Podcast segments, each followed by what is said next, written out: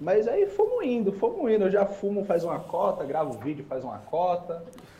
E tu gosta mesmo de fumar narguile? Ou tu fuma agora mais pelo teu trabalho envolvido nesse mundo, assim? Ou realmente é uma parada assim, porra, tô de bobeira, vou fumar narguile porque realmente eu curto pra caralho? Ou é só aquela porra de, tipo, ah, pô, vou gravar aqui, vou montar um narguile porque eu tenho que montar, senão não tem como gravar sem fumar? Qual que é o rolê? Mano, é uma pergunta muito da hora. E a real é que, assim, 80% das vezes eu realmente gosto. Mas não posso mentir que tem aqueles dias que você fala, nossa, mano, não queria fumar, tá ligado? Ou tipo, ah, mano, não. Tipo assim, vai ter um dia ou outro na sua vida que de repente você vai olhar para tudo que realmente sempre te encantou, mas aquele dia você não tá com tesão na parada. Você vai olhar e falar, mano. Hum, será que eu, é isso que eu vou. Não é repetitivo? Será? Às vezes você começa a questionar até que ponto ou até quando você vai poder fazer isso, que ainda vai ser interessante. Aí você fica pensando, pô, será que a galera ainda gosta desse tipo de conteúdo? Será que não está ultrapassado?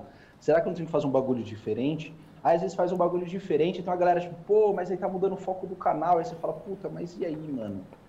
Então, assim, num contexto geral, eu realmente gosto, eu fumo. Eu, em geral, prefiro fumar para trocar ideia, então é, é, mais comum eu fazer um host, por exemplo, para a gente fazer uma chamada de vídeo dessa e não necessariamente um podcast apresentando isso para a galera. Eu, na minha concepção, tô fumando com vocês dois, eu não tô com nada aberto, eu não tô vendo comentários. Então, assim, eu gosto realmente de fazer um host para conversar, tá ligado? Quando eu tô em casa, é um pouco mais difícil de eu fazer um host só para mim, a não ser que, pô, eu tenho algumas reuniões para fazer, tenho que ligar para uma galera, resolver umas paradas.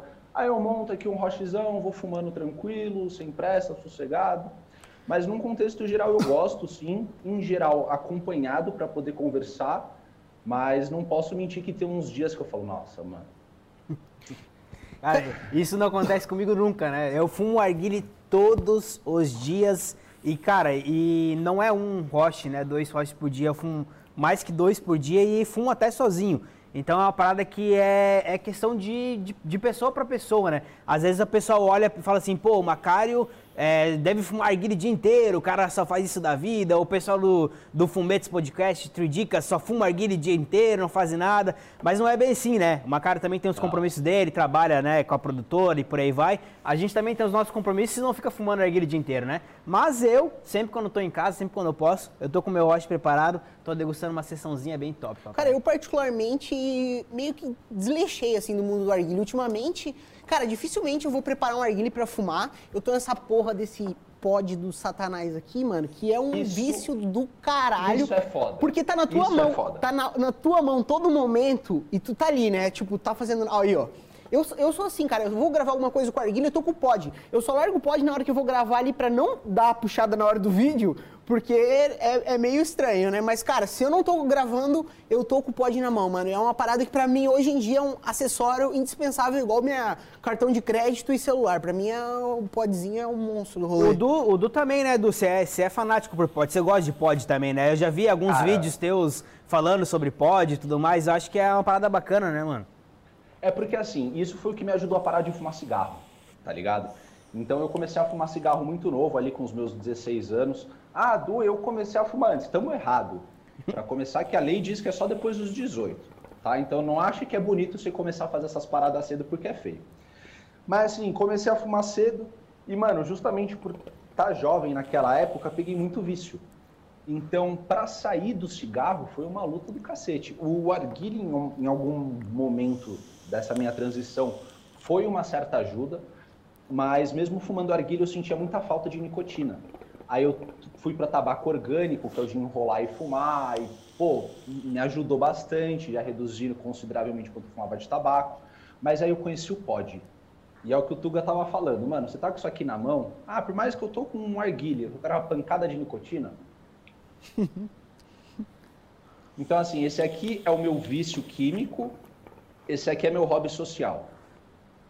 Cara, mas é, é, é estranho porque, não sei na, onde tu mora, em Sampa, eu não sei como é que tá a galera, mas aqui tá uma febre que tu não vai mais pra um rolê que não tem uma galera que usa pod, cara. A galera tá meio que deixando o arguile de lado. Tem uns amigos que fumavam pra caralho o hard user de arguile e hoje em dia largaram o arguile só pra vaporar e podzada. É mais fácil.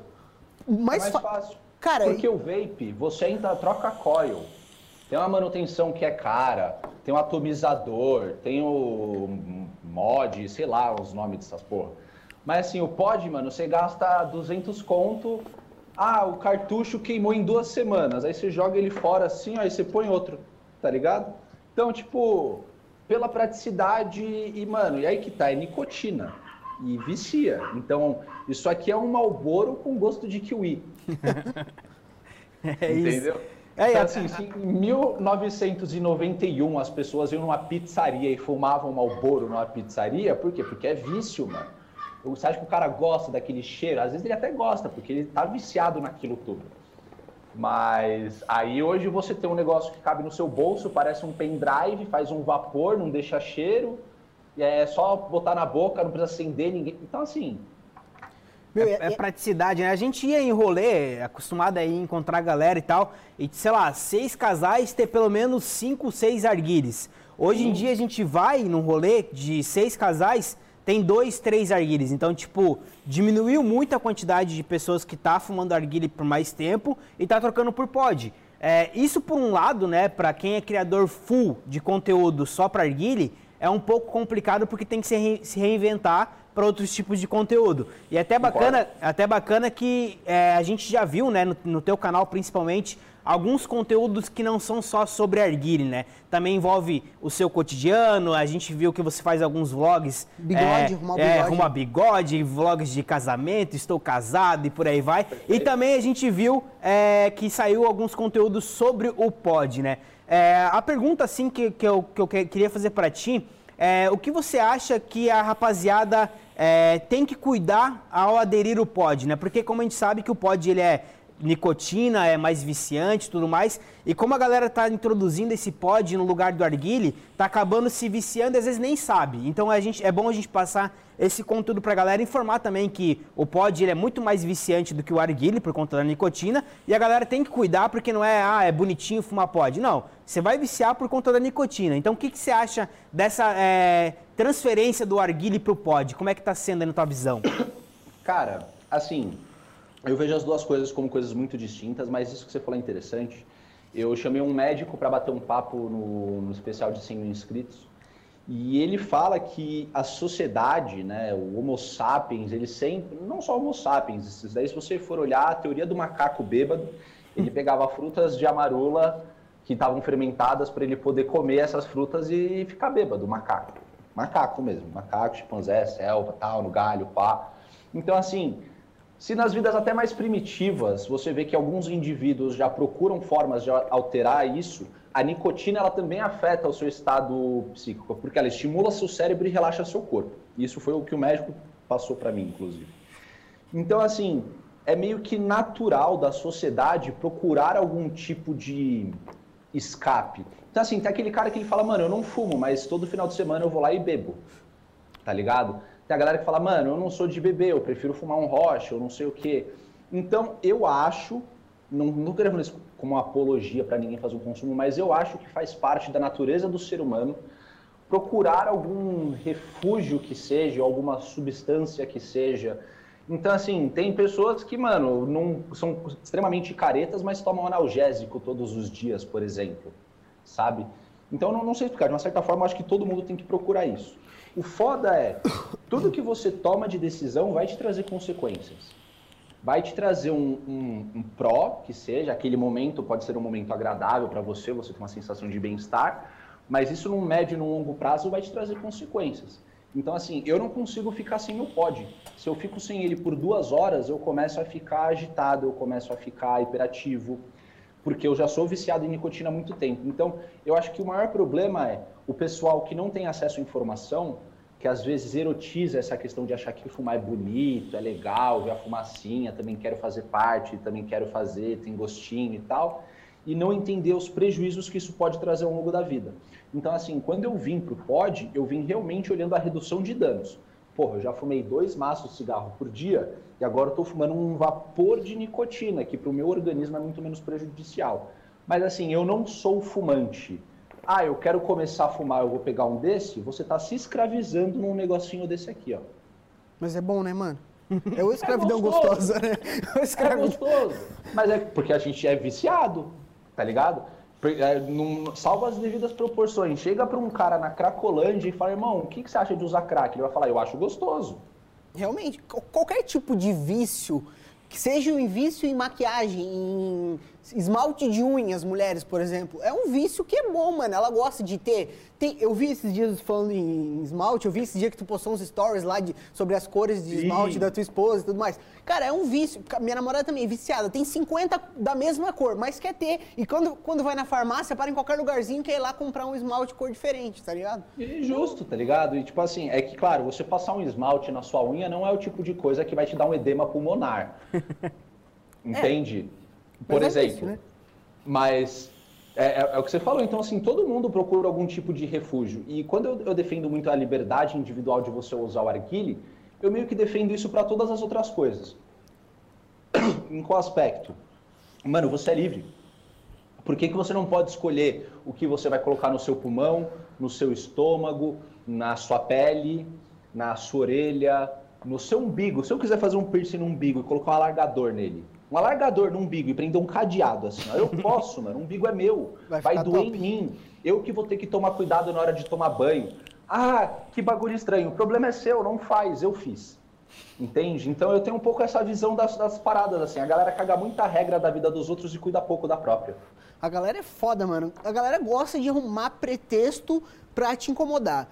Igual, por exemplo, ah, tu vai produzir um conteúdo, vai lá, faz um puta vídeo foda do caralho e no minuto 2,3 o Macário falou, ah, sei lá o que é uma merda. Aí a galera vai bem naquele minutinho lá e já te critica, te bota no mato por um minutinho que tu falou tal coisa esquece toda a parte de tu ter produzido um conteúdo foda e, e quer te botar no mato por um milímetro de, consequência. Vai tomar no cu. É, eu mesmo, né, é, é, visando essa, esse papo, assim, de da galera querer se meter muito, eu mesmo já sofri muito, né, por conta das minhas tatuagens e tal, né. Eu sempre fui ligado muito em piercing, alargador. Eu tenho piercing, inclusive, nas duas tetas, né, nos meus mamilos. Que delícia. E, cara, eu... Eu, eu... queria colocar um no meu terceiro, que é o meu milo supranumerário aqui, ó. Que delícia. Que delícia. Triteta. Eu e, tenho três mamilos. E, cara, eu, eu, eu, eu, acho uma parada muito massa, tá ligado? Tipo, eu curto pra cacete. Só que a galera olha assim, pô, lá o cara, mano, tipo, cheio de tatuagem. Até mesmo quando eu trabalhava em escritório, né? Trabalhava com a parte de logística, uma transportadora, eu tinha que ir todo de, de social, porque a galera não podia saber que eu tinha tatuagem. Então a galera realmente é, se importa muito com que é, eles veem, mas não, se, não, não consegue ver que por trás daquela pessoa que fuma ou que tem as tatuagens, enfim, também é uma pessoa que é, é, inteligente, também pensa, também sabe fazer as coisas. Então, a galera meio que julga sem conhecer, na verdade, né? É um... E sabe o que é louco? Essa parada da tatuagem eu já vejo de uma forma diferente. Você vem fazer uma entrevista na minha empresa. Eu olho você lacrado de tatuagem. Eu falo, mano, esse maluco ficou sentado 30 horas sentindo dor por um propósito.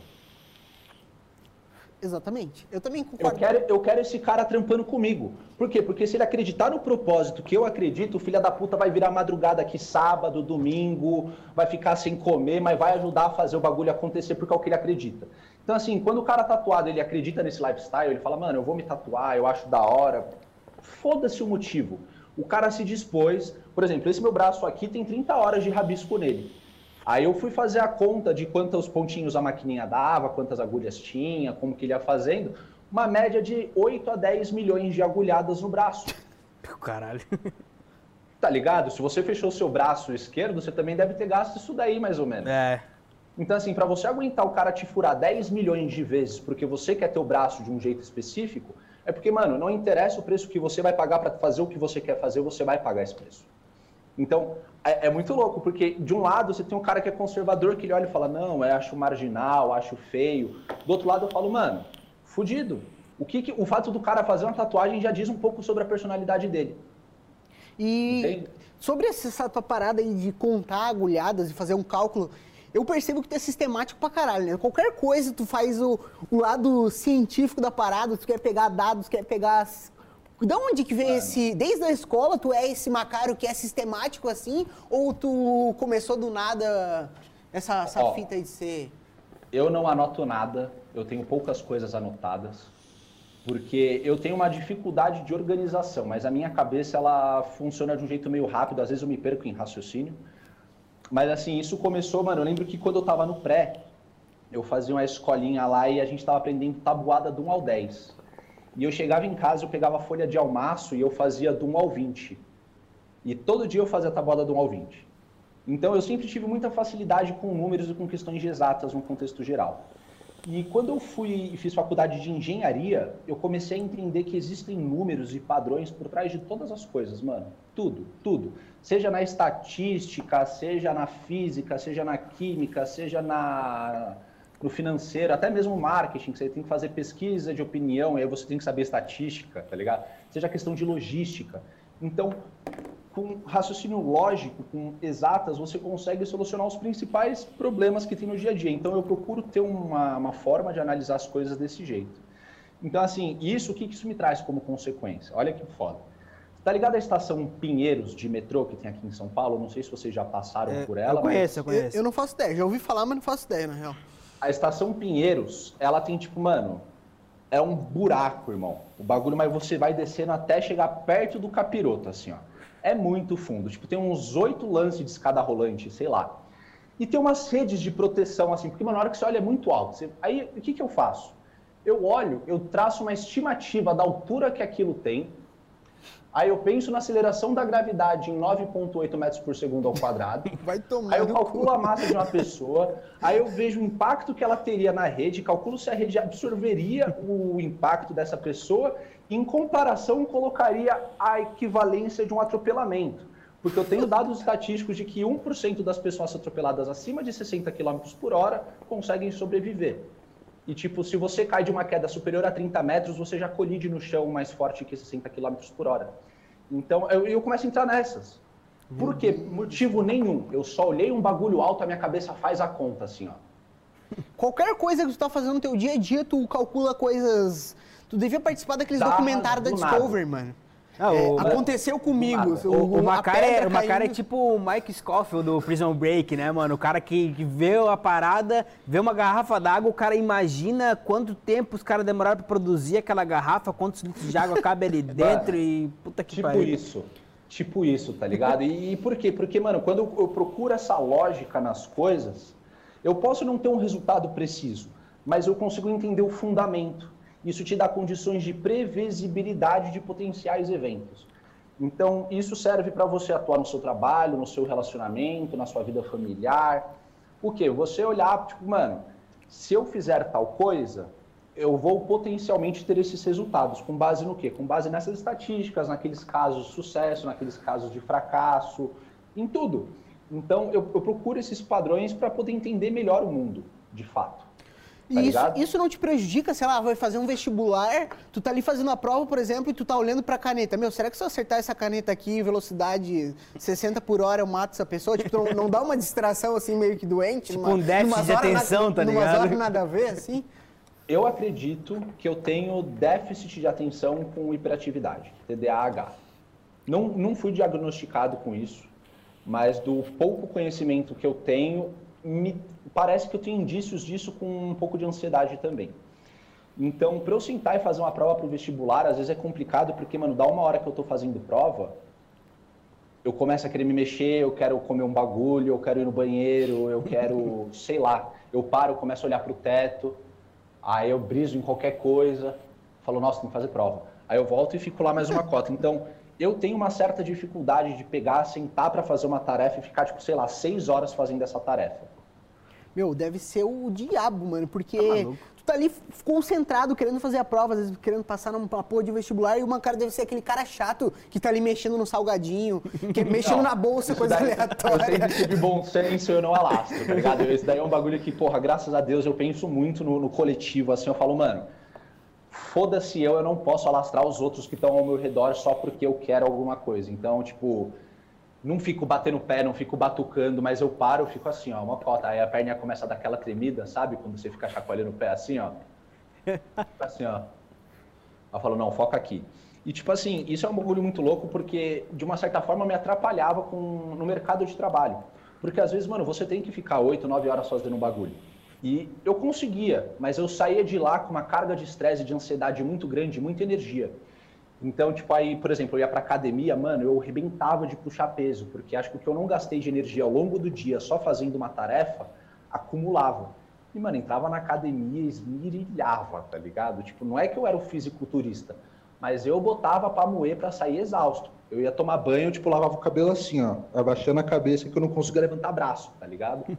E falando desse Macário aí, da, das profissões, quem que era Macário antes de adentrar nesse mundo do arguilha? O que, que tu fazia da tua vida? Eu sei que tu é tem uma, uma parada envolvida com direito aí tudo mais, mas conte mais aí pra gente o que, que era Macário antes do mundo do arguilha. Cara, não necessariamente direito, mas tem uma, uma coligação, eu vou até saber o porquê você comentou isso.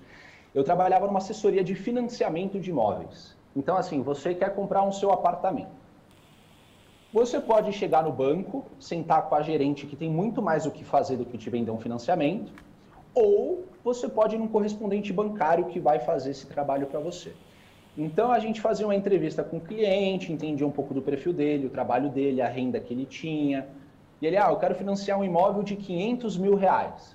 A gente fazia uma simulação, via se tinha como aprovar um crédito desse para o cliente. Olha, não cabe um crédito desse, você se enquadra no Minha Casa Minha Vida, você se enquadra no SBPE. Então, eu era o cara que cadastrava tudo no sistema, aprovava crédito, chamava o engenheiro para avaliar o imóvel, falar se ele valia meio milhão ou não, se ele pode ser objeto de financiamento e vale como garantia para o banco, é, abria sua conta, montava toda a proposta, fazia o trampo de cartório, ou seja, levava no cartório para fazer o registro e retirava. Então, o meu trampo era fazer isso, e eu trabalhava no escritório do meu pai na época. E aí, com o tempo também, a gente começou a pegar alguns empreendimentos de imóveis na planta, e muitas construtoras colocavam cláusulas abusivas no contrato. Porque aquilo ali, na verdade, não é um contrato. O que é um contrato? Eu sento com você, a gente negocia, a gente vê o que fica bom, e a gente altera a cláusula 8, a gente modifica a cláusula 6, o parágrafo 4. Tá bom, tá bom. Então agora a gente assina.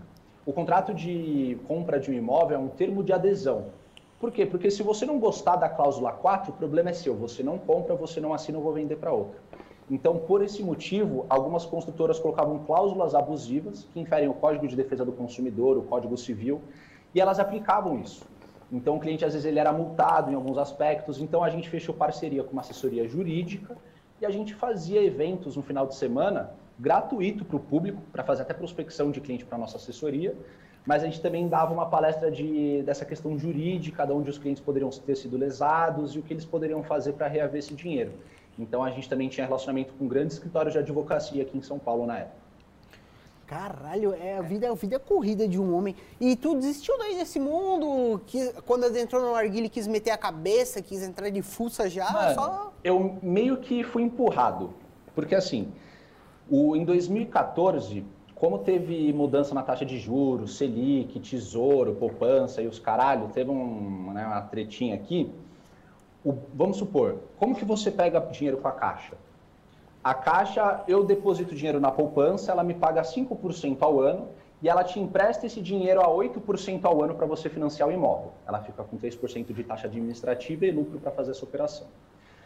Se a poupança começa a pagar muito pouco, as pessoas começam a tirar dinheiro da poupança e investir em outros lugares e o banco ele não tem mais 20 milhões para emprestar agora, ele tem dois. Então ele vai emprestar para 10% dos clientes que ele emprestava. Então o volume de financiamento foi caindo. E, e, aí fudeu várias construtoras. A PDG, que era uma construtora aqui de São Paulo, tomou um baque absurdo, tá ligado? Na sequência veio Lava Jato, aí já veio Oderbrecht, já veio outras construtoras empreiteiras no meio também. Então deu toda uma treta dessa e o mercado ele buf. Então quando a gente estava com a empresa estabilizando, tinha 12 funcionários na equipe e tudo mais, deu esse baque. E aí eu saí da empresa, o meu salário era meu pai pagava minha faculdade, eu tirava comissão em alguns processos. Minha faculdade ficou atrasada alguns meses, acabei trancando e tudo mais. Então, tipo, acabei saindo porque o negócio ele foi diminuindo muito. Aí depois de um tempo arrumei trampo numa outra assessoria, para fazer a mesma coisa que eu fazia e também cuidar de uns contratos de aluguel. De lá, eu recebi uma proposta para ser gerente de redes sociais do Cursinho Ângulo. Fui. Quando estava para terminar meu contrato de, de estagiário para ser efetivado, assinei minha carta de demissão e fui viver de arguilha. Tu tinha uma tabacaria antes, né? Um lounge, eu acho que era, mas isso foi bem eu no abri começo, o lounge né? nessa época. Foi, é, foi bem no... Eu, eu assinei a carta de demissão montando o lounge. Porque eu falei, agora eu vou me dedicar a isso. Então eu voltei para o mercado de trabalho para me capitalizar, ganhar um dinheiro. Guardei esse dinheiro, investi no negócio, falei, não é muito, mas com isso dá para levar. Vamos o que vamos, vamos ver o que vai ser e, porra, dá para começar a tentar viver disso. E aí a ideia era ter o lounge para, mano, gravar os vídeos e, tipo, receber o público lá, tá ligado? Tipo, mano, você que gosta do canal, se você quiser fumar no mesmo sofá que eu gravo, você pode. Entende? Mas então você já tinha o canal antes de abrir um lounge? Já tinha o canal antes de Antes abrir o lounge. Eu comecei a gravar conteúdo em dezembro de 2014. Trabalhei com assessoria mais uma época ainda. É, fiz faculdade de engenharia por um tempo, enquanto eu ainda fazia vídeo. Isso na época do canal do Arguile. E, fui fazendo. Então, quando eu parei de gravar, quando eu parei de trabalhar na, na primeira empresa que era do meu pai, eu já gravava quase um ano e meio.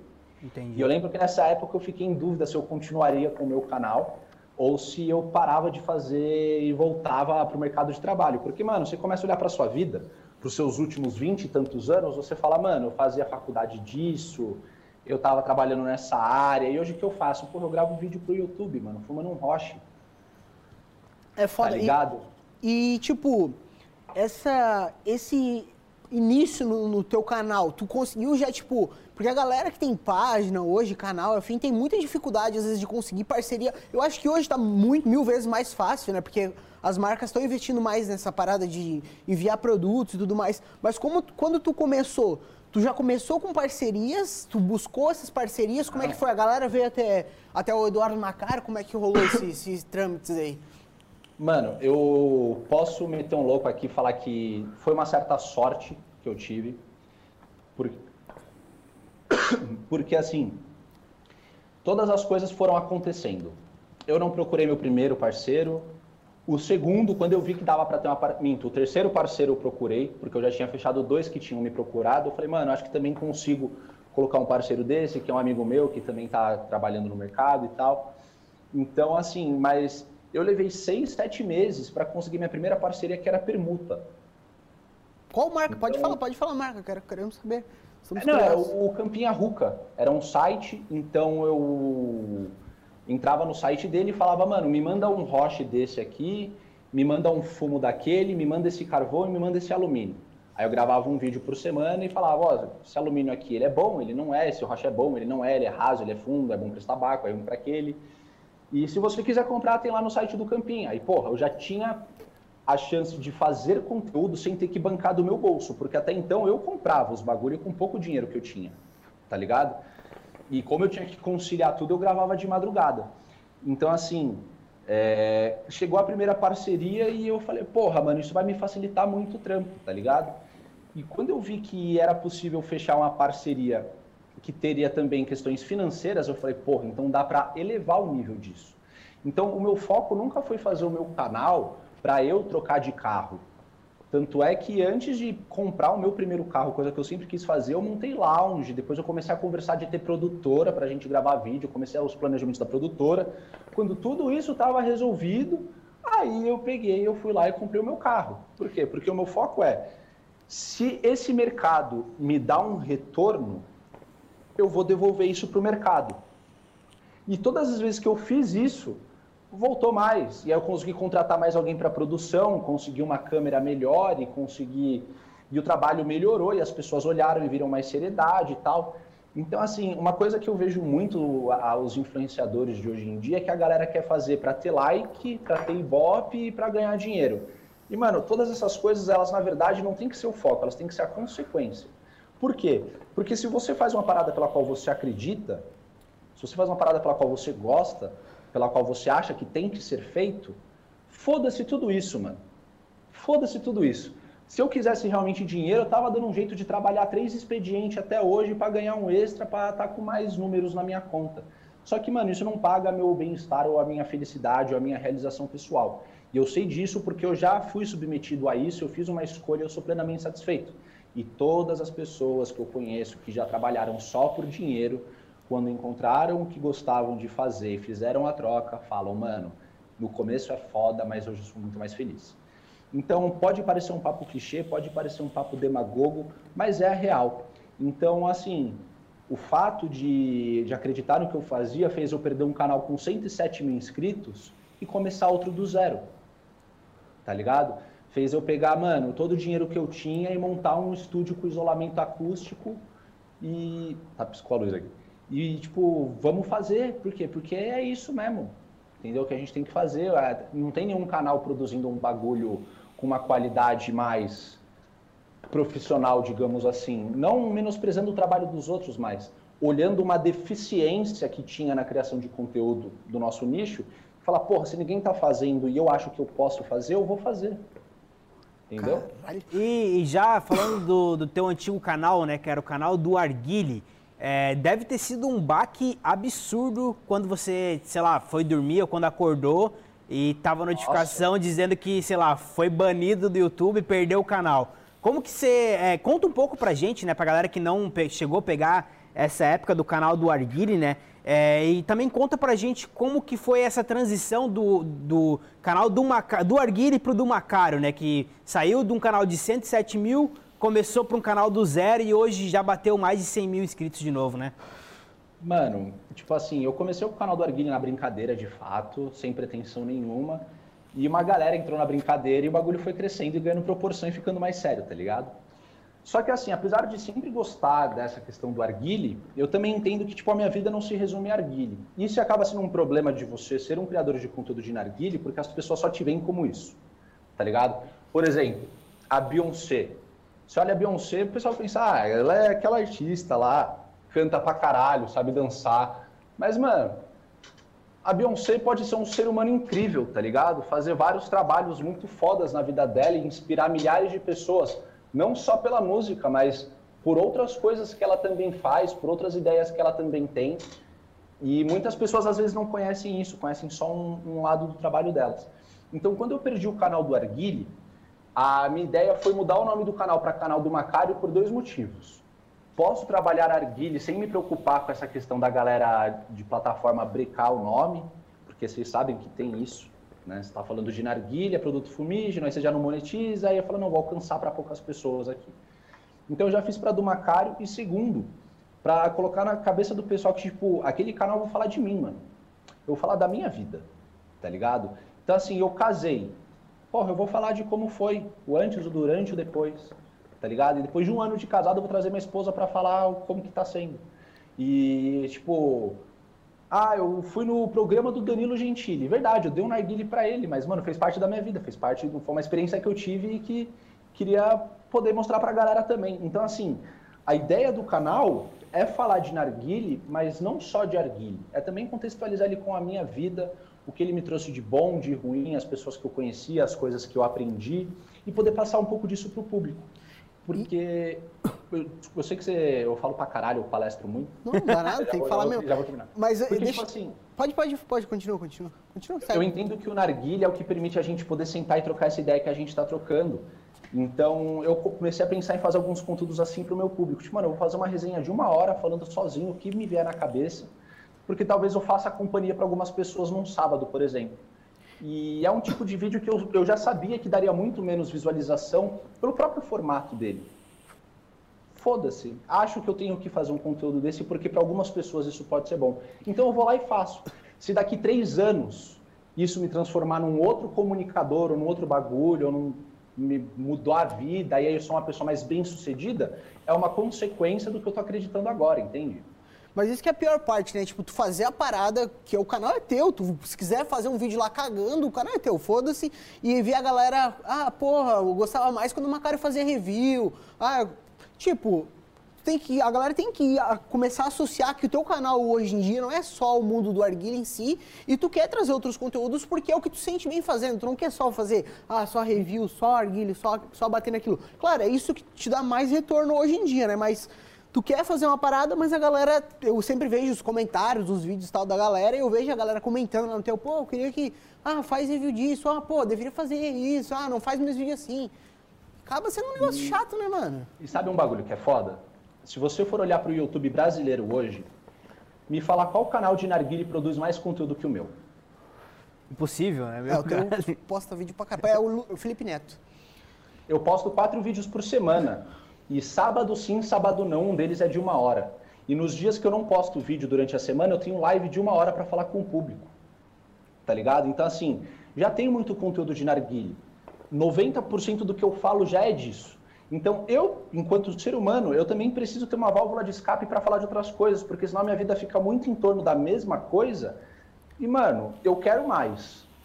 Ser mais do que só saber preparar um rocha. Eu quero ser um bom cidadão, eu quero ser um bom filho, eu quero ser um bom marido, eu quero ser um bom am um amigo, quero ser um bom apresentador, eu quero ser um bom investidor no mercado financeiro, eu quero ser bom em outras coisas também, não só de arguile. Então, para conseguir começar a construir essas coisas, a gente precisa começar a falar e abordar alguns desses assuntos, ouvir outros pontos de vista. Então, minha ideia é assim, porra, eu consegui 100 mil inscritos de novo, tem uma galera aí no meio que, mano, assiste para realmente ter uma dica de setup ou de preparo, alguma coisa, mas eu entendo que tem uma minoria desse público que realmente gosta de mim. Pro hater, isso deve doer o cu. Mas tem uma galera que gosta, mano.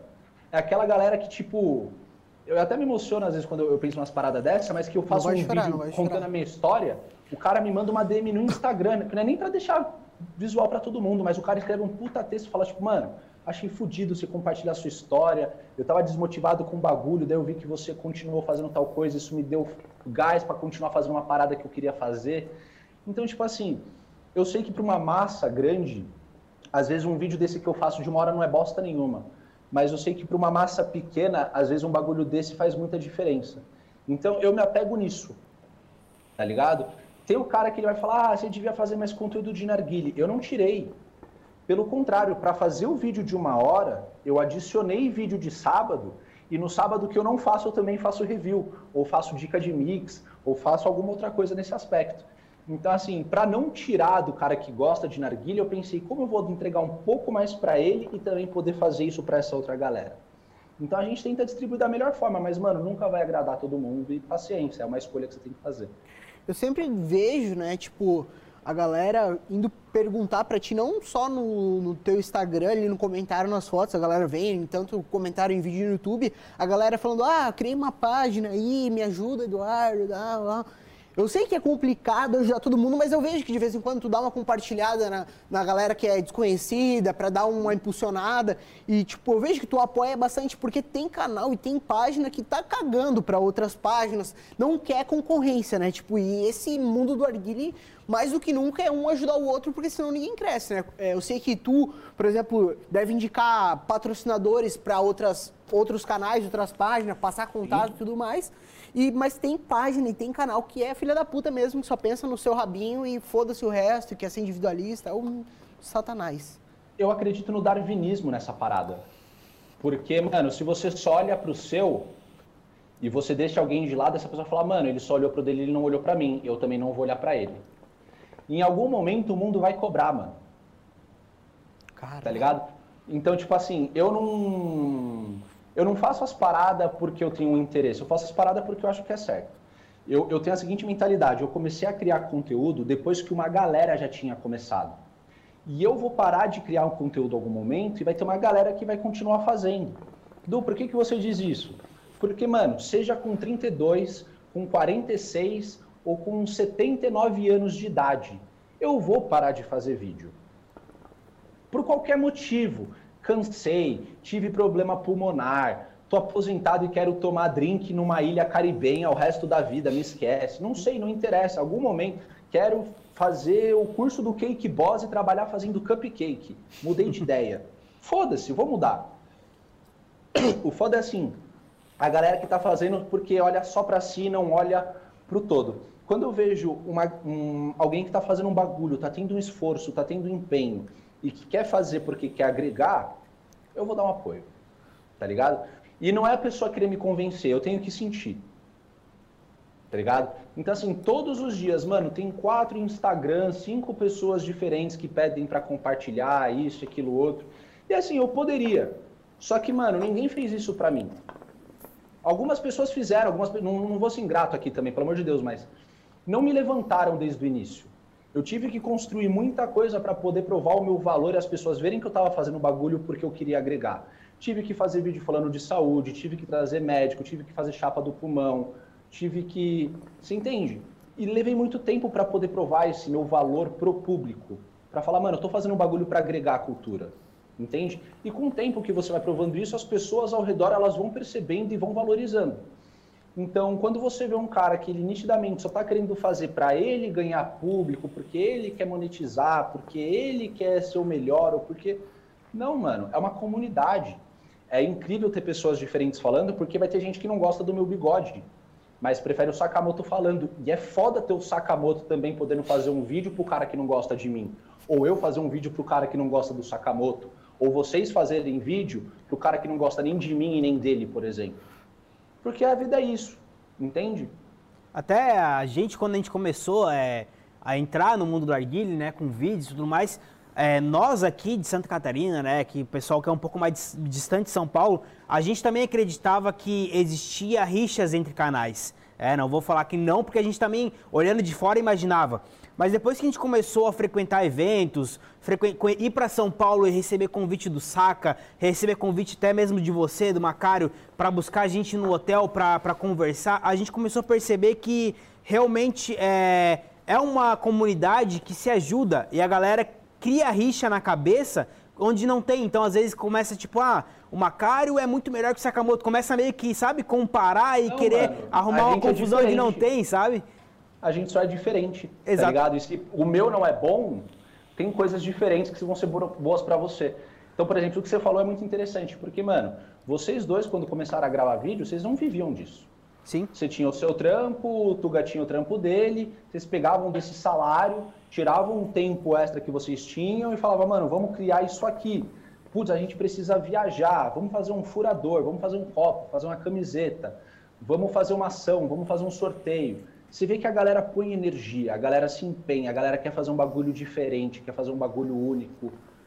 Pô, se você vê um, um cara se esforçando para fazer isso, estende a mão, mano. Vai lá, ajuda, tá ligado? Por quê? Porque vai ser bom para outras pessoas. Entende? Então, tipo assim, eu não, não acho que eu sou o guru do arguile, que eu sou o melhor narguileiro. Que... Não, mano. Eu tenho o meu jeito de fazer as paradas que para mim dá certo, para mim a lógica funciona e pro meu pessoal agrada e eu tento passar isso para as pessoas. E, porra, quem gostar também, ótimo, seja bem-vindo, tá ligado? Se não quiser se inscrever, tudo bem, eu falo isso nos meus vídeos. Eu já pedi like, eu deixo pro final. Ah, vou fazer o um merchan do Zagabria, é os últimos 30 segundos do vídeo, deixa eu te passar um conteúdo primeiro aqui, tá ligado? Ah, se inscreve se você quiser, mano. Você não é obrigado, tá ligado? Mas se você quiser voltar aqui daqui dois dias, vai ter outro conteúdo também. Tem canais que eu acompanho que eu não sou inscrito. E o cara me pede para inscrever toda vez. Eu não me inscrevo, mas eu sei quando sai o vídeo dele, eu entro no canal dele para assistir. E sei que nos bastidores vai ter uma galera que também faz isso. Com tá certeza. Então, Tanto dos dois tá lados, né? Teu lado, o lado do cara também. Cara, enfim, mas é, uma parada que eu queria pra caralho saber é, tipo, porque a gente já iniciou o, o, nosso canal em outra época. A gente tem o canal faz o quê? Três anos e tu começou bem antes. E como que começou essa, essa iniciação da tipo, monetização do canal do Arguile na época? Tipo, tu foi atrás e tu falou, ah, não, agora é a hora de eu cobrar um valor. Ou a marca te ofereceu, pô, agora o trabalho dele tá legal, eu vou oferecer lá, sei lá, 100 pila, 200 pila. O que que rolou para tu começar Mano. a monetizar esse mundo do, do Arguile há tempo atrás que não existia muito essa parada aí? A princípio, era assim, tudo que a galera me mandava eu gravava, tá ligado? Ah, vamos fazer aí, não sei o quê. Só que começa a chegar muita coisa, muita marca te procurando, não sei o quê. E, mano, você começa a ver que não dá para você fazer o que todo mundo pede. Não existe. Não existe, entendeu? E aí tem uma marca que chega para você e fala, Du, é... o que, que você acha de você usar o meu rocha ou você usar uma mangueira ou, sei lá, usar um furador aqui? Só o meu. Se quiser, às vezes, tirar para fazer de um concorrente, não tem problema, e a gente fecha um valor, vai, sem pila que seja. Falei, porra, mano, então é possível. Tá ligado? Seja no, no Instagram, seja estar tá presente no evento. Só que a minha mentalidade nunca foi tentar ligar isso à questão do conteúdo. Foi sempre tentar ligar isso a uma questão de consultoria. Em qual aspecto? Tipo, mano, eu não vou só pegar o seu produto, fazer uma foto dele, postar e te mandar, ó, deu X likes eu vou pegar o seu rocha, eu vou testar ele com diversos tipos de tabaco, choque térmico, vou jogar ele na parede, ver se ele quebra fácil. E aí eu vou pegar e vou passar para você todo esse feedback, vou sugerir melhorias. E quando você lançar um outro produto, você vai querer mostrar o protótipo, porque a gente vai tentar trabalhar ele junto. E eu não peço um adicional. Eu faço isso porque eu quero te ajudar a crescer. Entende? Então, esse é um bagulho que eu, comecei a, a pensar nisso desde sempre. Por quê? Porque, mano, para você ser valorizado, você tem que agregar valor. Certo? Então, eu, eu não queria ser um, um blogueiro. Nem me vejo como um blogueiro ou um digital influencer. Eu me vejo como um narguileiro que conhece do ramo e quer potencializar esse ramo.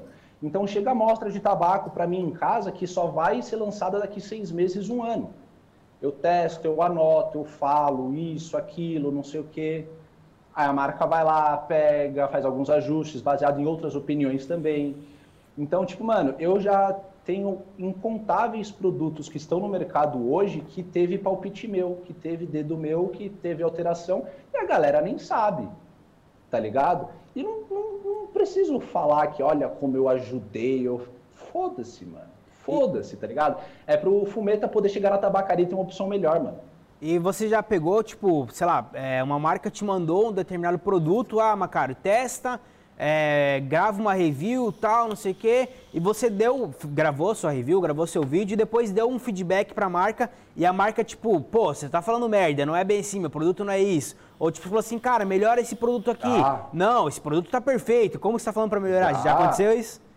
Já teve marca, isso das primeiras vezes até hoje, marca que vem mandar mensagem tipo, pô, mano, eu vi uma review que você fez do nosso produto e não sei o que, você falou tal coisa. Eu falei, cara, desculpa, é a visão que eu tenho.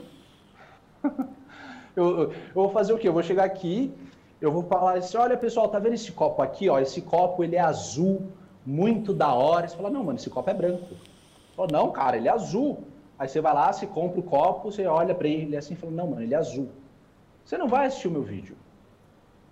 Tá ligado? Então, assim, eu tenho que chegar e falar, mano, só que é assim, é assado. E se eu pego o bagulho que eu não acho que tá da hora, Antes de pensar e soltar isso para milhares de pessoas, eu vou chegar na pessoa que é responsável e falar, irmão, não achei da hora isso aqui, dá para melhorar, tira tal coisa, faz assim. E já teve marca que eu passei o feedback e falou, tá bom, se você quiser gravar e falar tudo isso na review, você pode.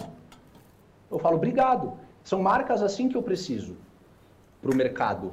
Uma marca que você vai chegar e falar, mano, esse cabo de madeira aqui estraga o pegador. Presente tá ligado? E a marca fala, tá bom, fala isso no vídeo. Pode falar, tá ligado? Se você não gostou, eu quero que você fale. São marcas que eu já procuro trazer mais conteúdos, por exemplo. Porque eu, eu tenho uma liberdade maior sem ninguém vir causar ou reclamar e tudo mais. Porque, mano, se você tá se expondo, você vai tomar martelada.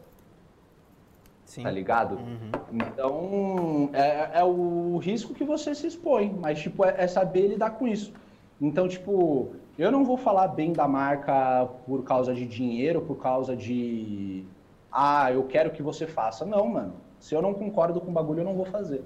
É, tá é, é, até, tipo, legal comentar sobre isso, porque a galera que vê de fora acha que, tipo, ah, uma, tudo que o Macaro recebe é, na casa dele, que ele recebe dinheiro, ele vai lá e fala bem. Mas não é bem assim que funciona. A gente também recebe bastante produto, bastante coisa que o pessoal é, quer pagar pra gente gravar, mas que a gente não concorda, que acha que o produto precisa ser melhorado ou precisa mudar alguma coisa. E a gente, em vez de fazer o vídeo, né, pra denegrir, acabar denegrindo a imagem da marca, a gente dá um retorno, um feedback pra pessoa e fala, cara, a gente não curtiu dessa forma, a gente acha, né, na nossa opinião, que se você mudar isso, mudar aquilo, talvez melhore. E se a marca aceitar, é, reformular e tudo mais, manda pra gente de novo, a gente testa, estando ok, a gente grava. Mas também a gente já fez vídeo de marcas que é, falaram assim, não, pode falar o que vocês acharam no produto. E a gente acabar não concordando com determinada coisa e receber depois crítica dizendo que, pô, vocês falaram mal do meu produto, eu paguei para vocês falarem mal do meu produto. Mas não, a gente recebe, a gente grava o vídeo para passar a nossa experiência para o nosso público.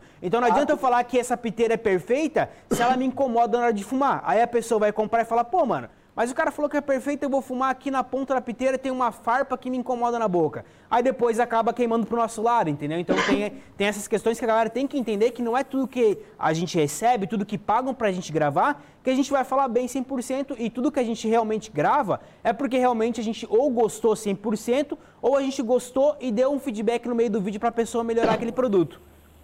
Total, e digo mais. Tem gente que às vezes fala, ah, mas ganhar para fazer vídeo. Irmão, eu tive vídeo que eu gastei 27 horas do início ao fim para ele sair com 12 minutos no, no YouTube. E não fui só eu, tinha mais três pessoas envolvidas. Então, como que você pode exigir que quatro pessoas parem por 27 horas para fazer uma criação e elas vão viver do quê? De fotossíntese? Como que você paga esse aluguel? Como que você banca isso? Então, assim, precisa... É, é, é um trabalho, porque você teve que estudar o mercado, você teve que estudar a concorrência, você teve que fazer uma série de testes, você tem o seu know-how, você tem o seu conhecimento atribuído a isso. Então, assim, de novo, eu não vejo muito como uma questão de mídia ou alcance. Eu entendo como uma questão de, mano, conhecimento. Então, o pessoal fala, ah, você tem um canal grande. É porque eu procurei ter um conhecimento que a grande média dos canais não procura.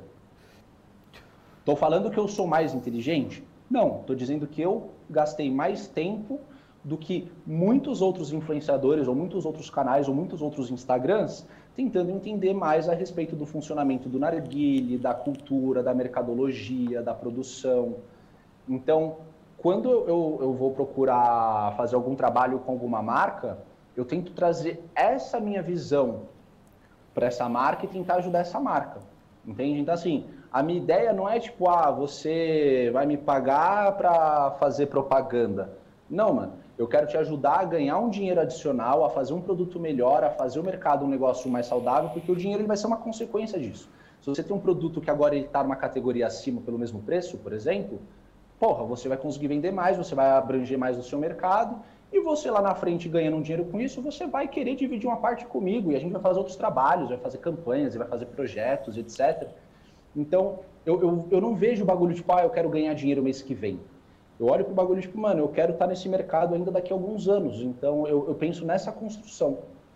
E hoje em dia, qual que é o atalho para uma marca entrar em contato com o Eduardo Macário e fechar alguma coisa, sendo patrocínio fixo ou sendo fazer a review de qualquer produto? Como que é o atalho? Tu já tem uh, teu, teus projetos fechados? Tu já tem tuas marcas Mano. de preferências fechadas ou, ou vem na, meio que na louca e tu fala, ah, não, essa marca é da hora, me mandou os produtos Cara, aqui, vou fechar. Qual que é o rolê?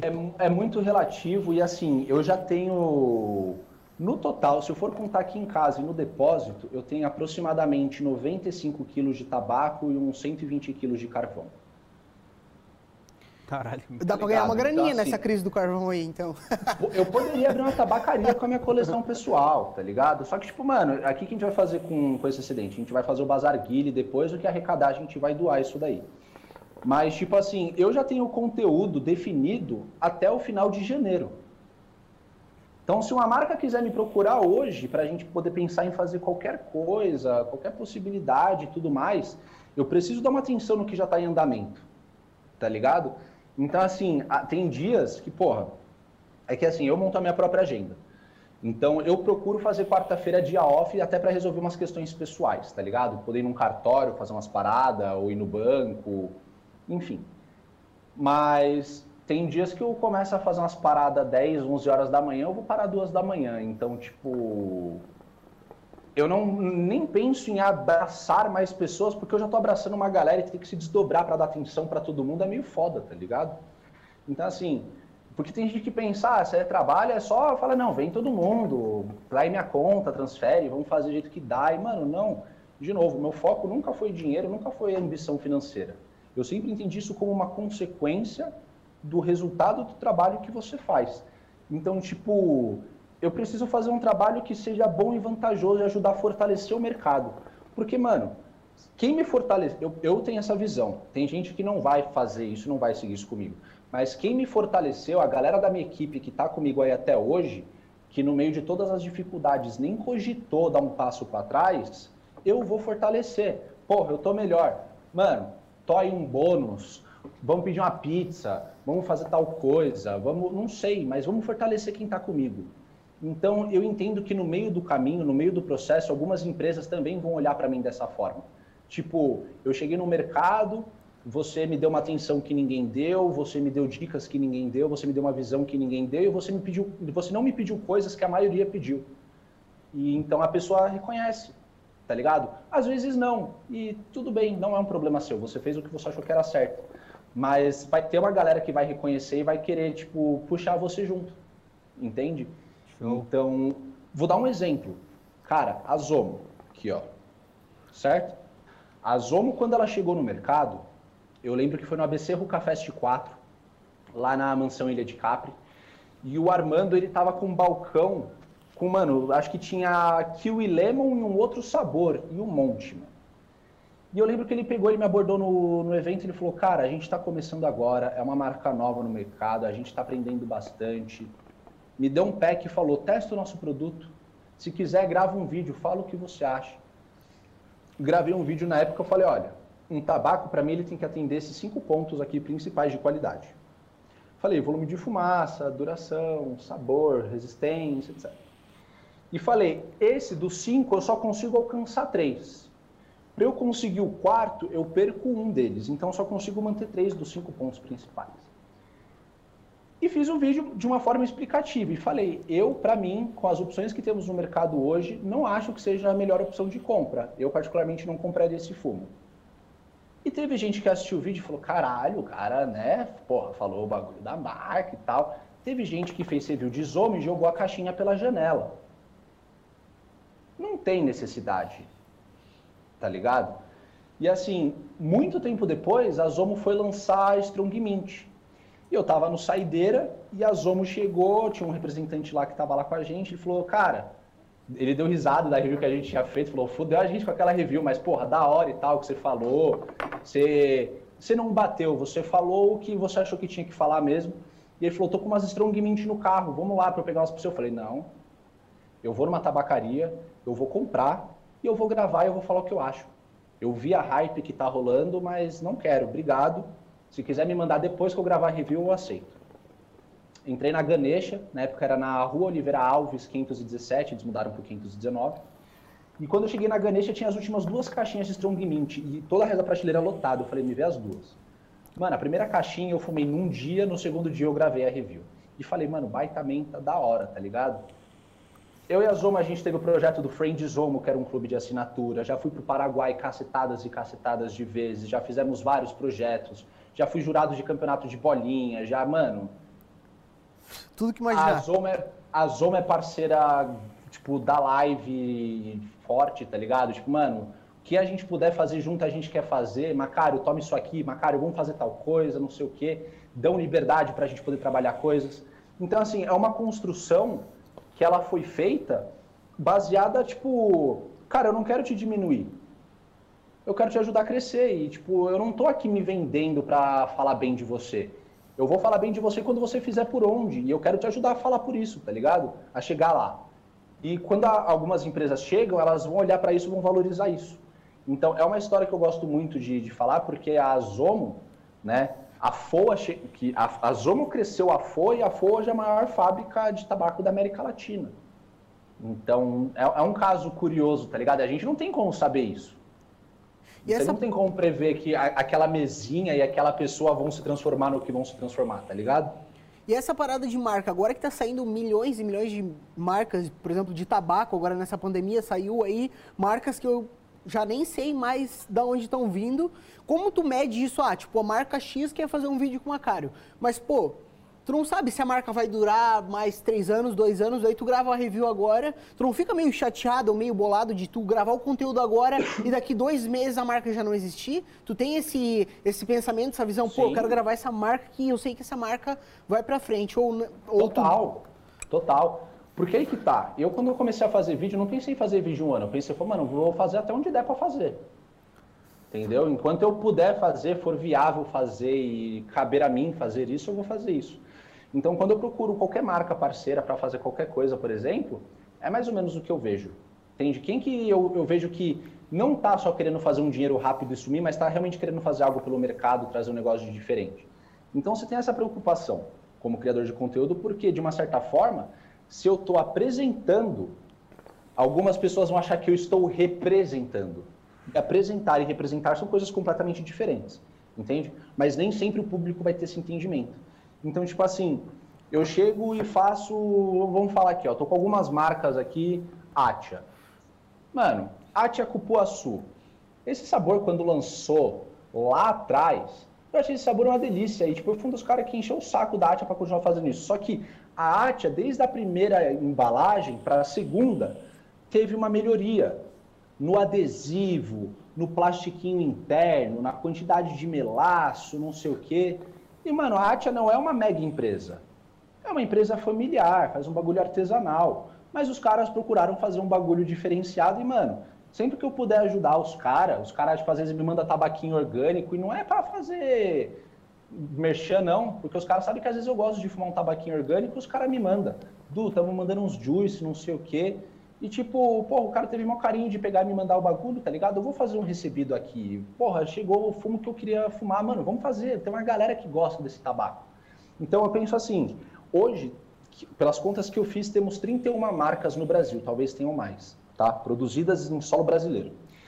E então, tipo assim, vai ter muita marca chegando, metade delas vão embora nos próximos 12 meses, e eu diria que 25% delas vão se, vão se permanecer nos próximos 5 anos. E não tem como prever. Mas tem aquele tipo, porra, eu fumei esse tabaco, eu achei ele bom, eu gostei, eu vou trazer isso para o público. Eu acredito que essa marca vai estar tá aí. Ou talvez não, posso estar errado, acontece. Tá ligado? é um negócio meio foda essas paradas de marca. E, tipo, falando em marca, tu já arrumou alguma confusão ou já brigou, já tretou com alguém desse, desse meio do arguile? Dono de marca, ou que seja, outro influenciador, ou que seja, tu já arrumou alguma confusão nesse mundo do arguile? Eu sei que é meio complicado Mano. não arrumar, porque tem bicho bem filha da puta aí nesse mundo, mas tem bastante gente, gente boa. Eu, e tu é uma pessoa zen, eu não vejo tu brigando com alguém, não, não te conheço tão bem assim. Boas, né? Mas... Mano. Tipo assim, é, é o que eu falei, eu tenho a seguinte visão: tem coisas que são responsabilidade minha, tem coisas que não são. Eu foco no que é responsa minha, tá ligado? Então, tipo, eu fiz a minha parte, você não fez a sua, o problema é seu, não meu. Então, ah, mas tá bom, você acha que você tá certo, você fica com a sua razão, eu fico com a minha paz e segue o jogo, tá ligado? Mas assim, teve uma que foi um bagulho muito engraçado, eu tive uma treta com saca. Isso pouca gente sabe. E, e olha que louco. Teve pessoas que falaram pro Saka que eu disse coisas que eu nunca disse. E teve pessoas que falaram para mim que o Saka disse coisas que ele nunca disse. E a gente meio que naturalmente, pô, a gente sempre trocou ideia desde o início, mas teve uma época de alguns meses ali que a gente meio que não conversava muito. Tá ligado? A gente começou a dar essa afastada assim, perder esse contato e tinha gente colocando. Porque assim, na época, isso meados ali de 2016, 2017, não tinha tanto canal, tá ligado? E se você realmente olhasse quem tava com mais audiência, era eu e Sakamoto. Então tinha gente querendo criar rinche em cima disso. E querendo botar a gasolina, tá ligado? Num bagulho que não tinha. E aí a gente começou a se afastar, se afastar, até que um dia a gente tava num evento. E, mano, eu trombei o saca e aí a gente chegou na conclusão, a gente se olhou e falou, mano, a gente precisa trocar uma ideia foda. Tá ligado? E a gente pegou e sentou num canto e a gente ficou umas quatro horas conversando. Aí, tipo, eu falei, saca, ouvi falar tal coisa. Ele falou, eu nunca na minha vida disse isso de você. Isso nunca saiu da minha boca. E ele falou, eu também ouvi que você falou isso de mim. Eu falei, saca, isso também nunca saiu da minha boca. Tá ligado? E quem me conhece realmente sabe que eu jamais falo de uns bagulho desse. E conhecendo o Saca, hoje eu também vejo que, mano, ele jamais falaria umas paradas daquela. Então, tipo assim, a gente viu que a nossa treta nunca existiu e que isso eram pessoas por fora querendo cutucar e colocar a gente um contra o outro. Então, tipo, é o que você falou, mano, eu vejo que os canais, eles não têm treta, eles são unidos por causa disso. Depois disso, eu falei, mano, eu preciso ter mais contato com todas as outras pessoas, porque, mano, eu quero ajudar a galera, porque essa galera ajuda o nosso mundo, tá ligado? Por que que tá? O que, por que que é bom para mim, enquanto criador de conteúdo, ter outros 30 canais fazendo? Porque se o cara jogar alguma coisa no YouTube, ele pode cair no seu canal, ou no canal do Saca, ou no canal da Sandy, Estou falando de um jeito egoísta aqui, mas vamos pensar egoístamente por que, que é bom ter outras pessoas fazendo. Porque aí o cara ele vai achar interessante, ele vai ver nos vídeos relacionados e talvez apareça o meu e talvez ele também me conheça, talvez ele também se torne um público meu. Então ter outras pessoas fazendo ajuda a trazer conteúdo. Eu sempre vi dessa forma. Só que, tipo, tem uma galera começando a fazer leve trás e você às vezes acha que, tipo, é um bagulho real e não é. Tá ligado? Então tome muito cuidado também com o que as pessoas falam. Dica do Macário, né? Carai. Tá ligado? Se, se eu, e, e foi assim, acho que foi a única que eu realmente tive um desentendimento da gente ficar uma cota assim, se falar e ter que sentar, trocar uma ideia e resolver. E a gente viu que a gente resolveu algo que não tinha que ser resolvido porque não aconteceu nada. Então é, é mó brisa isso, tá ligado? Mas eu procuro ser muito de boas, mano. Não, se eu descobrir que, que o Macário falou mal do, do Fumetas, alguma coisa assim, eu já xingo pra, pra ganhar hate, pra ele responder lá. Eu quero estourar. Eu gosto desse, desse Surfar no hype, hype, surfar no surfar hype. nesse hype aí. Mano, deu uma treta, eu não vou fazer vídeo resposta. Foda-se a polêmica, foda-se o que o público acha, mano. Se o bagulho cabe a eu e você, eu vou resolver com você. Mas nenhuma alguma, alguma marca, algum- entrando nesse assunto de treta, já tentou te pagar alguma coisa assim pra tu fazer o- algum versus, alguma coisa que gere alguma polêmica pra, pra marca entrar no hype ou nunca rolou alguma coisa dessa contigo? Cara, já teve marca que propôs coisas pra mim e já propôs verba aqui, mano, tentadora. E eu falar, cara, não, isso vai contra o que eu acredito, eu não vou fazer. Tá ligado? Doideira, É né? filha da putagem isso, Meu né, caralho, mano? os caras são Hum. muito filho da puta, mano. Tá doido. Cara, é- mas é, Mano, é- Tipo assim, papo de, da proposta ser quatro a cinco vezes o valor médio de um bagulho que eu faria. Caralho, os caras gostam de. É que na real, mano, qualquer treta, confusão, tu vê aqueles videozinhos lá, a, é, youtuber X, canal Treta News, por exemplo, youtuber X xingou. A galera gosta de ver tretas às vezes que nem existe de famoso, gosta de criar aquele. Aquela picuinha, aquele- né? Aquela tretinha Por isso que eu básica. acho que deve ter rolado essa treta que, que não rolou, no caso, entre tu e o Saka, né? Porque o Saka é a pessoa. A gente conhece o Saka, já participou do Orgulcast, conhece ele pessoalmente. E, mano, o bicho é uma pessoa zen, tranquilona. Saca, o é bicho incrível. tenta e a ajudar gente, todo até mundo. hoje, nessa quarentena, a gente se ligou várias vezes. A gente fez chamada de vídeo, fumando um rocha e trocando ideia, tá ligado? Tipo, mano, como que tá a vida? Como que tá você e sua mina? Como que tá sendo ficar trancado em casa? E o trampo tá difícil aí também? Porra, tá difícil. Mano, vamos tentar pensar uns projetos, vamos fazer uns negócios junto. Ou, fala com esse cara aqui. Então a gente sempre se ajuda, tá ligado? Porque eu acho que faz parte, mano. E, e é uma brisa muito louca porque, assim, quantas pessoas realmente sabem o que é o teu nosso estilo de vida de criar conteúdo? Principalmente no nosso mercado, que fala com as mesmas marcas, num contexto geral e tal, tá nos mesmos eventos. É pouca gente. Então, tipo, mano, você ter alguém em comum para você poder trocar ideia, para você aprender uma outra perspectiva do que você mesmo faz é fundamental, tá ligado? Até pra gente evoluir, mano. O Saka é um cara que ele me ajudou muito, muito, muito. Inclusive, nessa nossa treta, que não teve treta, eu até estranhei, eu falei, mas, mano, não faz sentido, tá ligado? Porque, tipo, desde o início o cara sempre me deu uma pá de dica, sempre me ajudou com uma pá de coisa. Como que esse cara poderia estar falando tal coisa? Então, na minha cabeça, não fazia sentido. E tanto é que a primeira oportunidade que a gente se trombou pessoalmente, tipo, a gente não ia resolver isso pelo WhatsApp, tá ligado? Tem que ser um bagulho você trocando ideia olho no olho, pra você olhar no olho da pessoa e saber se é verdade. E a gente viu, tipo, mano, que ridículo. E, e nesse dia foi um dia, acho que de renascimento pra mim e pro Saco enquanto criadores de conteúdo. Porque a gente olhou pro, pro bagulho e falou, mano, tem uma galera que tem maldade pra caralho. Tá ligado? Então, tipo, a, a gente. até hoje, o Saca essa semana ele falou: toma cuidado com tal marca, porque fulano de tal é isso ou aquilo, ou não sei o que, ou fez tal coisa que achei estranho, presta atenção. A gente dá uns toques. Tá É ligado? bom, né, velho? É bom ser esse, Sim. esses toques aí. E tem bastante canal também que deve, tipo, não sei se pra ti já rolou isso, mas. E, tipo, canal que tu vê assim, caralho, mano, eu não, não queria gravar com esse cara aí. Ou, porra, esse cara aí não sei. E o cara vem te puxar saco, querer gravar conteúdo contigo, ou alguém já. E entra numa pergunta de querer pagar. Alguém já quis pagar pra ti pra gravar um conteúdo? Pô, eu, sou- eu sou youtuber, quero ter um canal novo aqui, queria pagar pro Eduardo Macaro gravar um vídeo comigo. E qual que é a tua Já. relação? Tu grava com qualquer um? Tu, tu, tu é seletivo? Que, como, qual que é o rolê de, de gravar com o Eduardo Macaro? Mano, Hoje. Já recebi propostas as mais absurdas que você possa imaginar na vida. Roche de Nutella com Macari. Mas Eu assim, eu vou falar uma fita pra você, mano. Tipo, eu não sou um cara rico, tá ligado? Eu não sou milionário, eu não tô aposentado, eu não ganho 50 mil reais por mês, tá ligado? Eu não, não sou um cara podre de rico. Mas, com o tempo, eu consegui aumentar a minha renda, porque assim, você chega numa fase da sua vida que você ganha mil reais por mês, você fala, nossa, mano, eu queria ganhar três. Aí quando você consegue ganhar três, você fala, nossa, mano, eu queria ganhar cinco. E aí quando você começa a ganhar cinco, você vai começar a perceber que, mano, você não está satisfeito. Porque a realização não está no dinheiro. Então, se você está sempre procurando dinheiro para você encontrar sua felicidade no ter, porra, o que, que é você ter uma Ferrari? Deve ser do caralho se acelerar uma Ferrari na estrada. Mas quanto tempo da sua vida você está acelerando essa Ferrari? Certo? Você vai dirigir uma hora por dia na ida, uma hora por dia na volta e as outras 22 horas. Você é feliz?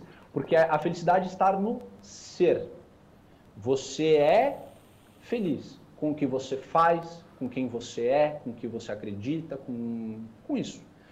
Então, assim, toda vez que eu tenho que colocar em conflito o meu ter e o meu ser, eu sempre vou procurar o meu ser.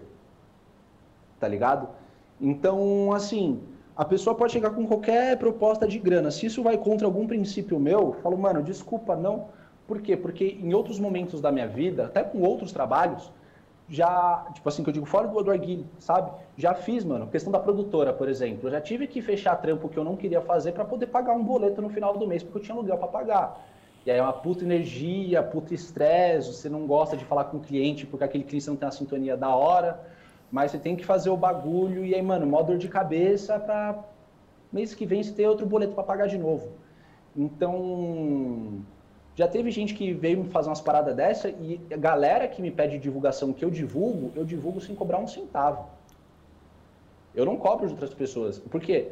Porque, mano, se eu sinto que você está querendo agregar, você quer ser alguma coisa e você acredita no que você quer ser, eu vou te ajudar. Mas se você só quer ter alguma coisa, você pode trabalhar com qualquer coisa e não compartilho do mesmo pensamento que você, então eu não vejo por que gastar minha energia, meu tempo ou a minha credibilidade que seja com algumas pessoas para alavancar você, porque você não tem o mesmo compromisso que eu. E se lá na frente você falhar, o cara que foi ser seu público através de mim, pode ser que ele me cobre. Fala, porra, você falou de tal cara que não sei o quê, e aí olha isso. Então, assim, já teve caso deu ter uma parceria com um clube de assinatura e deu uma treta nesse clube de assinatura, das antigas. Foi acho que um dos primeiros clubes de assinatura, não foi Rucadiller. Rucadiller maneiraço, tá ligado? Rucadiller, ó. Assim, o, o cara teve um problema e teve tipo um mês que, mano, 90 pessoas ficaram sem receber kit. E eu tinha feito um boxing. Caralho, isso é treta. Quantas pessoas me mandaram mensagem para saber do kit? Irmão, eu não sei, a caixa chegou na minha casa, eu abri e tava aquilo ali, mano. Tá ligado? Então, é, é um exemplo. Pode ter acontecido com qualquer outra empresa, de qualquer outra área, qualquer outro setor, ou qualquer outra pessoa que você pode indicar ou não. Tá ligado? Mas a culpa, de alguma forma, vai ser atribuída a você ou a mim, porque foi a gente que apresentou isso.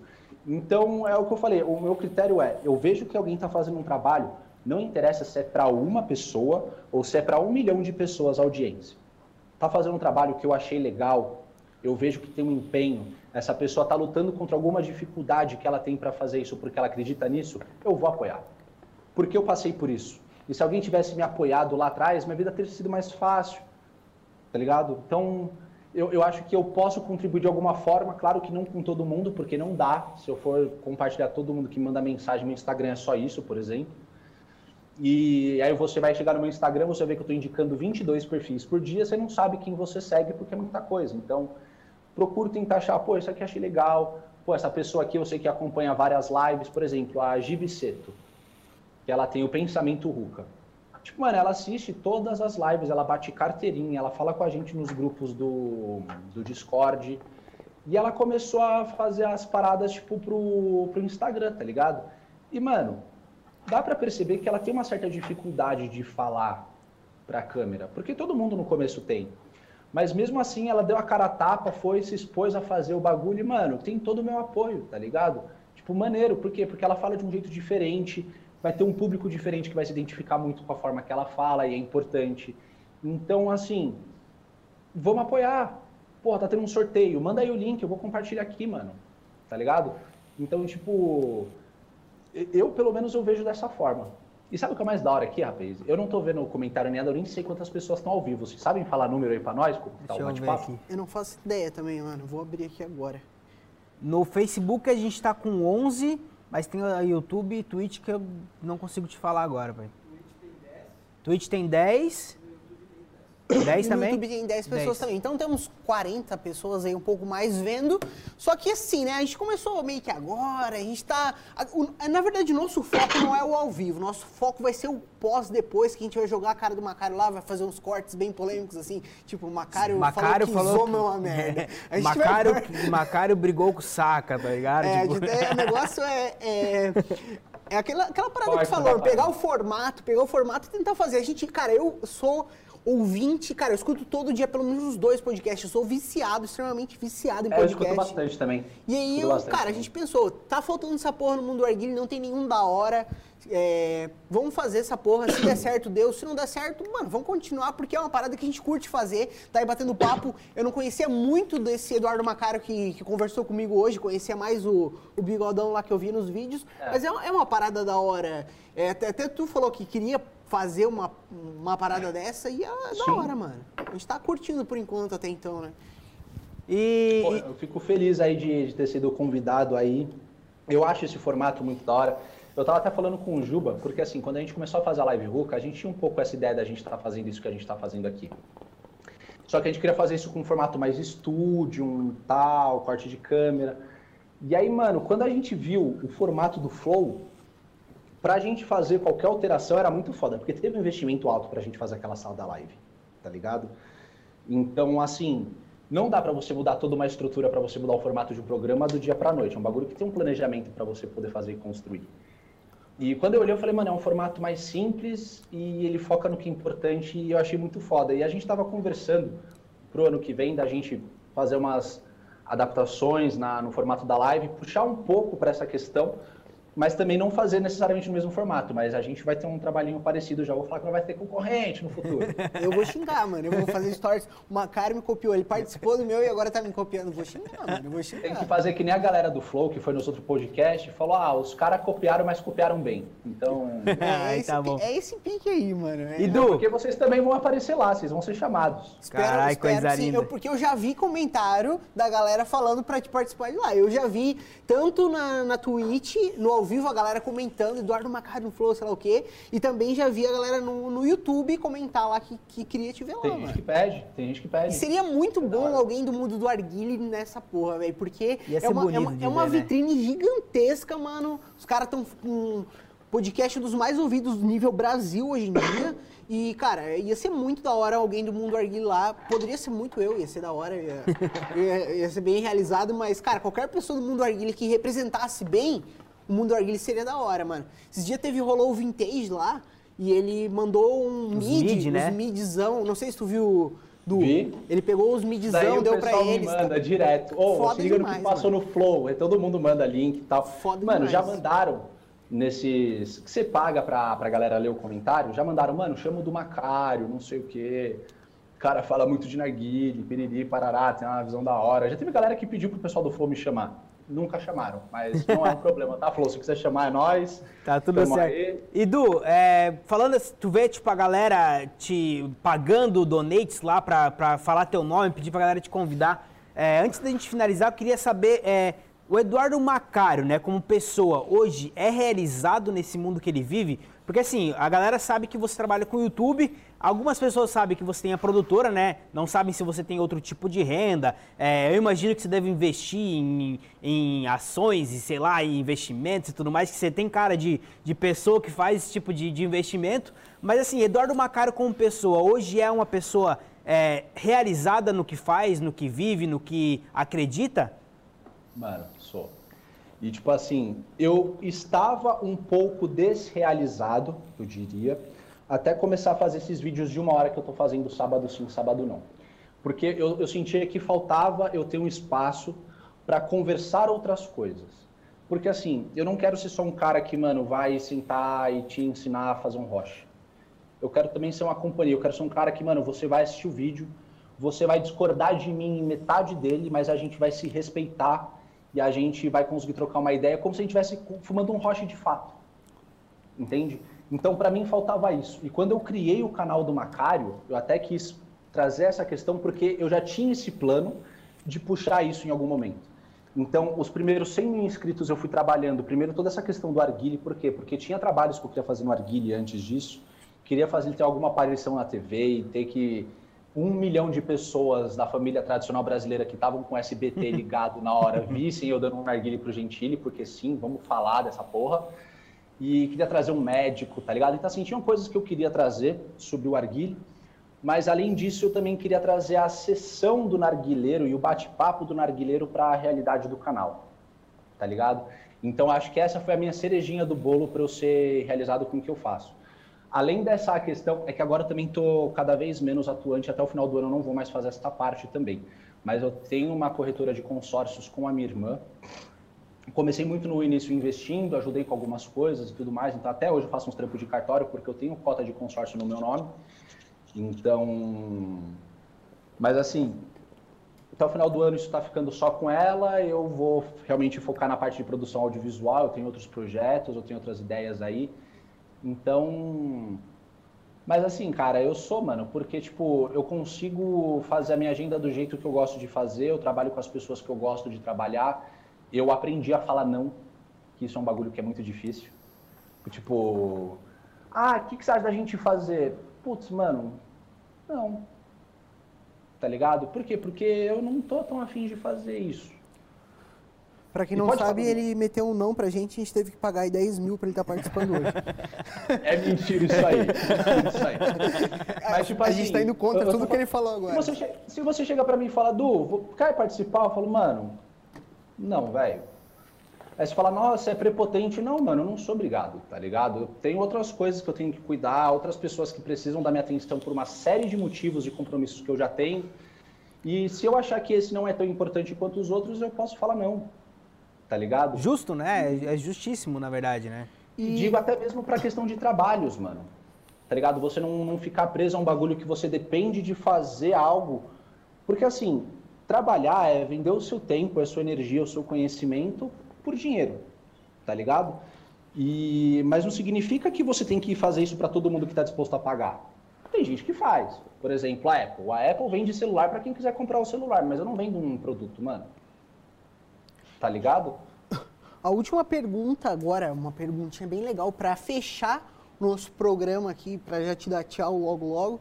Cara, esse, sobre esse paradigma aí de, de ah, o filho quer fumar no narguile, a mãe não deixa, a família não deixa, e assistir o vídeo do Macário pra. Mãe, assiste aqui o vídeo do Macário e fala isso, isso, aquilo. Já aconteceu, rolou contigo já alguma fita dessa de porra, minha mãe viu teu vídeo, depois disso mudou, mudou o pensamento, já rolou umas fitas assim? Pô, eu vou contar uma história. Eu fui para a RTZ Tabacaria em Goiânia, teve inauguração de uma loja e tal, a gente foi fazer presença, tava lá com a galera, evento de, de inauguração da loja, muito louco. E aí, porra, ele foi abrir uma outra unidade depois, ele falou, Du, eu quero que você venha também. A gente foi para uma cidade de Aparecida de Goiânia. Eu tô com 5% de bateria, mas já tá no finalzinho, vamos que vamos. E, mano, o... Quando eu cheguei lá, a cidade de Aparecida de Goiânia, ainda mais para quem é de São Paulo, é uma cidade muito pequena. Tá ligado? E naquele dia choveu. Tá ligado? Então, tipo assim, mano, você não vai sair debaixo de chuva pra ir. Teve cara que chegou e falou: Olha, eu vim de moto com o meu filho, porque ele é muito seu fã ele assiste os seus vídeos, ele já me mostrou o vídeo seu, a gente brigava antes por causa de coisa de narguilho, a gente tem uma relação melhor, eu até fumo com ele. Então, tipo, para mim, esse bagulho é impagável. Eu saber que alguém teve uma relação melhor com o pai, porque eu decidi gravar um vídeo aqui nesse quarto, no meu estúdio. Tá ligado? Já teve mãe que chegou em mim em evento em Curitiba e falou: Minha filha não pôde vir porque ela é menor de idade, mas ela é muito fã do seu trabalho e eu vim aqui no evento só para fazer um vídeo com você, para você poder mandar um vídeo para ela. Caralho, especialzão. Tá ligado? Mesmo. Então, tipo, mano, como que você olha para um bagulho desse e você fala, caralho, como que eu não vou continuar fazendo isso? Como que você não se realiza com um bagulho desse, tá ligado? Então, tipo assim, esse é um bagulho, esse momento, um momento desse, faz você ter qualquer carro ou não ter um carro não significa nada. De verdade. De verdade, de verdade mesmo. Porque, mano, ah, o banco de couro tem uma textura. Foda-se, mano. Foda-se. Você vê um bagulho desse que, tipo, tem valor para outras pessoas e que, para muitas vezes, pra gente é um bagulho tão natural, tão automático. Quando você vê uma parada dessa, você fala, mano, que da hora, tá ligado? E aí eu também entendo a responsabilidade que eu tenho na criação de conteúdo que eu faço. Amanhã saiu um do Responde, onde teve um moleque que falou, mano, eu comecei a fumar com 10 anos de idade, hoje eu tenho 17, tenho uma parte de problema respiratório. Você acha que eu devo parar? Eu falei, mas com toda certeza. Primeiro por questão de lei, segundo pela sua saúde. Porque qualquer criança ou adolescente que esteja no período da puberdade que começar a fumar vai ter muito mais consequências negativas no organismo quando for adulto. Cara, muito obrigado, Eduardo Macário. Eu acho que foi pica esse, esse troca de assunto. Eu descobri bastante de quem é o Bigodão Eduardo Macário. Bigodão, olha o Bigodão. Obrigado, e, obrigado. E Du, pra galera que assim, né, te acompanha e, pô, às vezes quer aquele contato mais próximo com o Macário e tal. Eu sei que, é, não sei se toda sexta, né, mas geralmente sexta-feira de manhã você faz uma live e entra qualquer um lá pra conversar com você. Não sei se é sexta ou é sábado, é um desses dois dias, mas a galera entra lá troca ideia e tal, conversa com o Macário. Se o pessoal quiser, você ainda continua fazendo essas lives para trocar ideia eu, com a rapaziada? Eu não estou fazendo, porque como eu coloquei mais um vídeo por semana agora, isso me demanda um tempo a mais. Eu estou tentando voltar a encaixar essas lives porque eu realmente gosto de fazer, tá ligado? Porque isso para mim tem muito a ver com, tipo, mano, eu quero conhecer pessoas. Eu, eu tenho um projeto meu que ele vai ficar mais para o futuro, mas eu queria parar pessoas aleatórias na rua. Mano, olhava Oi, você, tudo bom? Tudo. Você tem 15 minutos para me contar a sua história? Doideira, né? Tem alguém anotando aí que eu vou copiar essa ideia antes que ele faça. Mano, de verdade, de verdade. Tipo, pessoas comuns que, mano, podem ter alguma coisa para te ensinar, tá ligado? Porque você tem muito a aprender com todo mundo. E, e eu queria trazer essa visão pra galera. E assim, um bagulho que é meio foda, eu olho, por exemplo, os vídeos que eu faço. Eu faço um vídeo da minha coleção de roches ou do meu narguile mais caro, por exemplo, é um bagulho que dá muita visualização, porque tem a ver com bens materiais. Mas quando a gente fala de um capital humano, uma parada que pode ajudar você enquanto indivíduo, tem menos interesse. Isso é uma parada que desestimula um pouco a gente que cria conteúdo, porque a gente precisa de resultado, tá ligado? Mas assim, foda-se, porque é importante e precisa ter. Então, mesmo que você pague esse preço de às vezes perder público para fazer uma parada dessa, para mim é um bagulho que eu acho que faz sentido. Então, quando eu faço uma live de sorteio, é 300 pessoas. Quando eu faço uma live falando bom dia, como vai você? Tem 40, 50 pessoas. Mas vale muito mais para essas 40 pessoas do que o sorteio que você faz para 300. Verdade. Caralho, olha, no episódio de hoje tivemos uma aula de como ser um ser ética, humano ética, top, como né, conquistar várias pessoas e nesse mundão afora com o Eduardo Macário. E Du, muito obrigado por ter aceitado o convite, de verdade, de coração mesmo. A Bom. gente fica muito feliz por ter é, uma pessoa tão influente, né, uma, uma pessoa referência é, no nosso episódio de estreia no Spotify, que vai ser o primeiro episódio no Spotify com o Eduardo Macário. E rapaziada, para quem não conhece, né, duvido muito, mas para quem não conhece o Eduardo Macário, é, o canal dele é, é, canal do Macário no YouTube, redes sociais também é Eduardo Macário, segue ele lá que ele tá sempre postando stories, de vez em quando faz live com a galera, posta vídeo pra caralho, é o cara que mais posta vídeo no YouTube que eu conheço. E eu acho que é isso, né, Douglas? Foi foda pra caralho, muito obrigado, Du. Quer dar umas considerações finais? Quer falar alguma coisa? Agora é o momento da choradeira. Mano, não, eu vou falar a real aqui, eu gosto muito do trabalho que vocês fazem, eu sei que vocês sempre fizeram um trabalho maneiro desde o início, sempre fizeram com o coração a parada, sempre visando o que pode agregar o mundo antes de o que pode agregar para vocês. Eu sei que vocês terem um estúdio desse que vocês estão fazendo tem um custo. Vocês têm que investir num projeto desse, têm que acreditar nele e que talvez demore para ter resultado, talvez não, mas é admirável e é importante. Então, queria parabenizar o trabalho de vocês. Sei que vocês colocam muito empenho, muito esforço e vocês fazem sim um trabalho muito competente de verdade. Não estou rasgando seda de graça, não, é real mesmo. Coisa linda, então, né? Foi um linda. prazer ter participado. Obrigado pelo convite. Mano, quem sabe a gente não faz mais uns aí.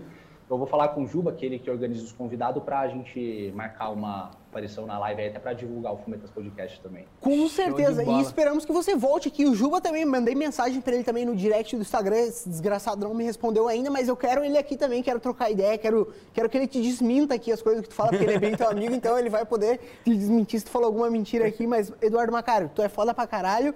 Admiro muito mais ainda o teu trabalho a partir do momento de hoje, que a gente trocou uma ideia. Obrigado, Espero ter outros Conheceu programas. muito melhor o Macário, né? Espero ter outros programas aí para conversar muito mais, bater muito mais papos sobre coisas aleatórias, porque agora a gente já conhece a base quem é Eduardo Macário de verdade. Fechou Tamo então? Junto, rapaziada. Du, Obrigado. beijão. Rapaziada, é para quem acompanhou esse programa maravilhoso até agora, um beijo no coração de vocês. Segunda-feira estamos de volta com outro convidado também muito especial. E é isso, rapaziada. Beijo no coração de todo mundo. Até a próxima. Um abraço. E é nóis. Valeu, Du! Falou!